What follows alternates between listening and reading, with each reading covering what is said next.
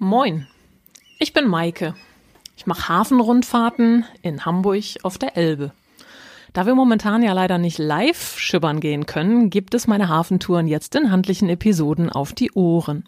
Viel Spaß beim Zuhören und herzlich willkommen in meinem Podcast Maike im Hafen viel mehr als eine Hafenrundfahrt. Episode 16 Elbabwärts bis zum Falkensteiner Ufer. Heute schippern wir mal nicht mit einer traditionellen Barkasse los, sondern gehen an Bord des historischen Stückgutfrachters Cap San Diego auf Elbfahrt.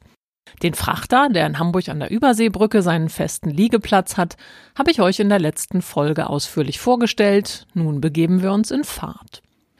Um zum Schiff zu gelangen, spazieren wir zunächst von der neuen Promenade über die geschwungen überdachte Überseebrücke zum Liegeplatz des Schiffs. Die erste Überseebrücke entstand schon 1927 und hieß eigentlich Blockhausbrücke. Die über 100 Meter lange Stahlbogenbrücke verband die Promenade mit der schwimmenden Anlegestelle für Fahrgastschiffe nach Übersee. Während des Zweiten Weltkriegs wurde der Bau zerstört, unter anderem weil ein Schwimmkran dagegen fuhr. Ende der 60er stellte man die Brücke aus Altbeständen des Amtes für Strom- und Hafenbau ganz neu zusammen. Insgesamt besteht die Überseebrücke heute aus fünf Teilen, davon drei alten Schiffsanlegern. Dem alten Fähranleger St. Pauli Hafenstraße, dem im Krieg schwer beschädigten und generalüberholten Anleger Fährkanal als mittleres Bogenstück und dem ehemaligen Anleger Wortdamm. Heute heißt er Arningstraße. Das Südende ist ein Neubau aus den 60ern. Der Kopfbau mit den Kiosken wurde im Zuge der Sanierung der Brücke von 2012 bis 2015 komplett erneuert. Über die steile Gangway geht es direkt an Bord und an Deck der Cap San Diego. Bis hoch zur Brücke müssen nochmal drei Treppen erklommen werden. Das Mikrofon auf der Brücke ist auf eine Holzplatte geschraubt, auf der sich auch ein Knopf befindet. Wenn man den gedrückt hält, ertönt zunächst mal ein herrlicher Gong. Ding dong. Dadurch ist einem die Aufmerksamkeit auf dem gesamten Schiff sicher und man kann mit der Durchsage starten. Im Namen von Kapitän Birger Möller und der gesamten Crew begrüße ich euch sehr herzlich hier an Bord der Cap San Diego. Bevor wir gleich ablegen, ein paar wichtige Hinweise. Es folgen Durchsagen zur Sicherheit an Bord, zum Generalalarm, dazu, dass man die Besatzungsmitglieder leicht an den roten Overalls erkennt und dass sich bitte niemand auf die Bordkanten setzen möge. Generell gilt, keine Getränke im Maschinenraum, nur gucken, nichts anfassen, keine Knöpfe drücken, keine Schalter umlegen. Die Dockschlösser, an denen der Stückgutfrachter am Liegeplatz fest mit dem Ponton verbunden ist, werden geöffnet. Der Hafenlotse steht neben dem Kapitän bereit. Zwei Schlepper haben vorn und hinten festgemacht. Los geht's. Ein beeindruckendes Manöver ist das, wenn der weiße Schwan des Südatlantiks sich in Zentimeterarbeit aus dem engen Bereich der Innenkante an der Überseebrücke im Zeitlupentempo an der Rigma Rigmas vorbeischiebt. Dann geht es aber doch ganz fix und wir sind im Fahrwasser auf der Elbe. Die Schlepper begleiten uns noch ein Stückchen zur Sicherheit, dann geht es aus eigener Kraft elbabwärts, das heißt Richtung Nordsee, westwärts. Wir passieren den Fischmarkt Neumühlenövelgönne und lassen die Containerterminals des Waltershofer Hafens hinter uns. Wir bewegen uns parallel zur Elbchaussee, die sich gut neun Kilometer entlang der Elbe bis nach Blankenese zieht eine der exquisitesten Lagen der Stadt. Früher war die Elbchaussee mal ein sandiger Fahrweg. Mit der Gründung eines Wegbauvereins haben Anwohner diesen Ende der 1820er zu einer schmalen Chaussee ausgebaut. Bis 1890 gab es Schlagbäume und es wurde Wegezoll von den Nutzern erhoben.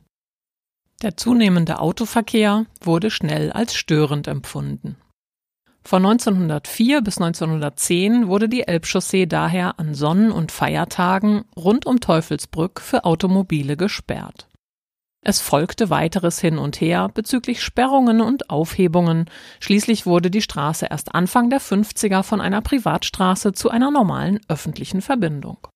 Zahlreiche schmucke Villen und gepflegte Parkanlagen finden sich entlang der Prachtstraße. Solltet ihr in die missliche Lage kommen, dass euch vielleicht mal jemand ein Grundstück oder Haus verkaufen, vererben oder auch schenken möchte, schaut unbedingt auf die Hausnummer. Es gibt eine Butter- und eine Margarineseite der Straße. Die ungeraden Hausnummern versprechen die beste Lage und unverbauten Elbblick. Mitunter führt dieser Blick zu einer Verdopplung des Wertes gegenüber der anderen landseitigen Straßenseite. An Steuerbord passieren wir nun Teufelsbrück. Hier dümpeln ein paar Segelschiffe, es gibt einen Fähranleger, und wer sich bei einem Elbspaziergang aufmerksam zwischen den Kirschbäumen umschaut, der entdeckt vielleicht den grübelnden Teufel, der ein Karnickel am Ohr hält. Die Skulptur dazu heißt dann auch passend De Düvel se nähert over sin Kaninken. Was hat das zu bedeuten? Woher hat dieser Ort seinen Namen? Es gab früher am nördlichen Elbufer an dieser Stelle eine kleine Furt über das Flüsschen Flottbeek. Immer wieder kam es zu Unfällen mit Fuhrwerken durch Radbruch. In der Bevölkerung vermutete man, dass es mit dem Teufel zuging.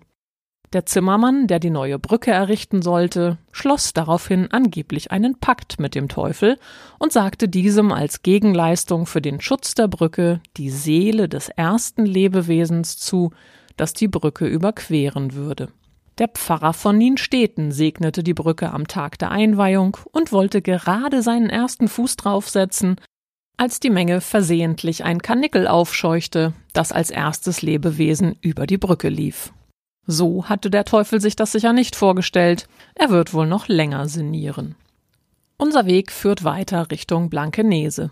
An Deck tummeln sich zahlreiche Passagiere. Sie genießen den Fahrtwind, betrachten das Ufer, erkunden die Frachtluken, staunen über die stampfenden Kolben in der Maschine und fachsimpeln mit der Crew. Auf dem Palava-Deck ist der Souvenirstand geöffnet. Hier kann man neuerdings auch stilvolle Cap San Diego Tattoos ergattern. Schaut ruhig mal vorbei. Für alle Landratten, die nicht mit an Bord kommen wollen oder können, den Souvenirshop findet ihr auch an Land im Kopfbau der Überseebrücke oder natürlich online auf capsandiego.de. Wir nähern uns Blankenese. Vor 20.000 Jahren konnte man an dieser Stelle die Elbe noch zu Fuß überqueren und von Blankenese bis nach Harburg spazieren.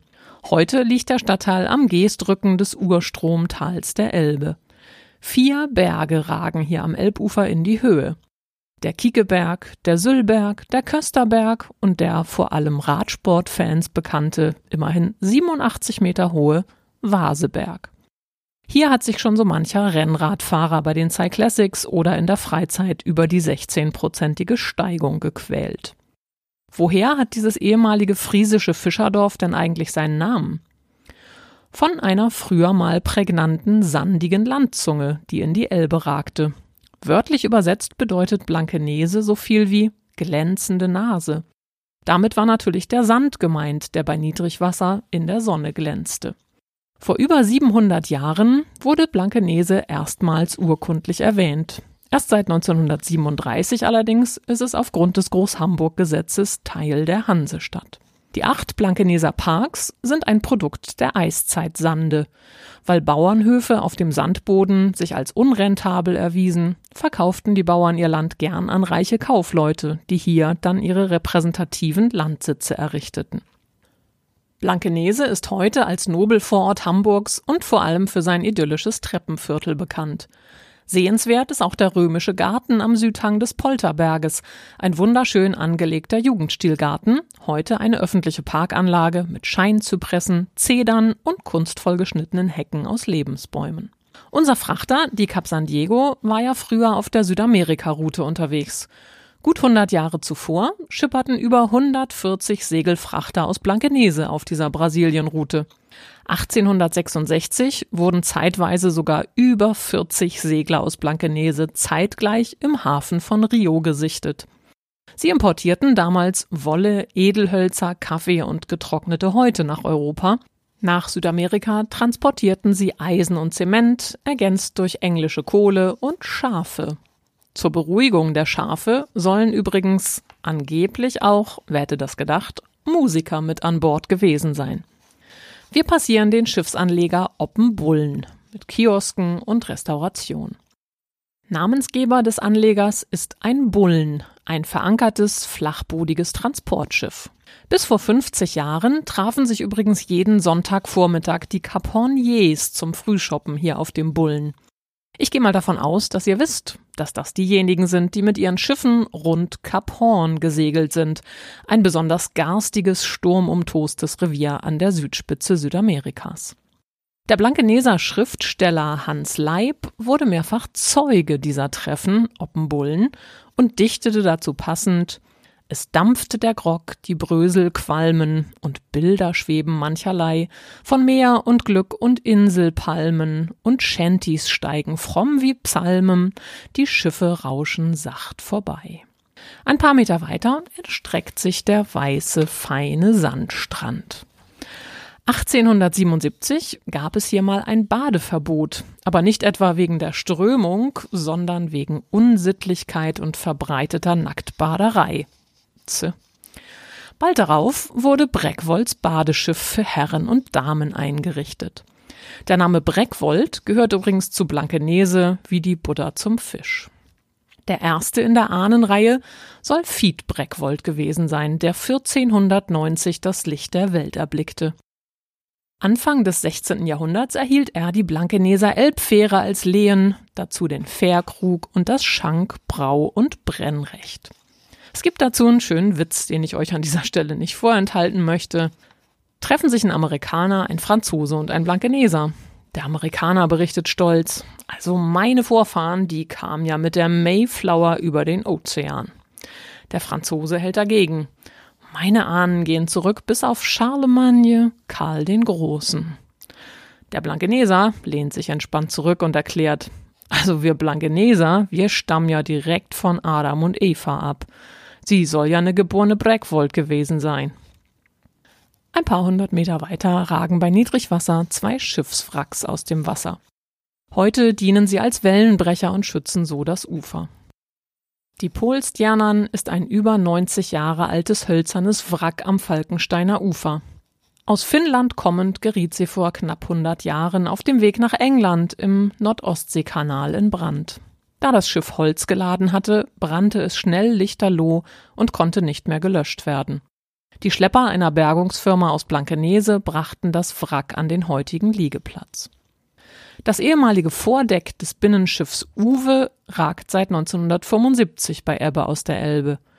Nachdem im dichten Nebel zwei andere Schiffe kollidiert waren, kam eines davon vom Kurs ab und fuhr in das passierende Binnenschiff Uwe. Uwe wurde dabei in zwei Hälften geteilt und sank. Wir wenden unseren Blick auf die Elbe. Die Cap San Nicolas, ein Namensvetter der Cap San Diego, einer der Neubauten von Hamburg Süd, schiebt sich in der Nachmittagssonne gerade die Elbe hinauf. Kapitän Bürger Möller fragt, ob ich nicht Lust hätte, zum Gruß das Typhon zu drücken. Na klar. Nichts lieber als das, aber schön lange, dreimal. Am Ende dieser Episode ertönt das Typhon zwar nur einmal, ich hoffe aber, wir hören uns demnächst wieder zur Fahrt bis nach Wedel und weiter zur Hedlinger Schanze, wenn es wieder heißt, Maike im Hafen viel mehr als eine Hafenrundfahrt. Ahoi!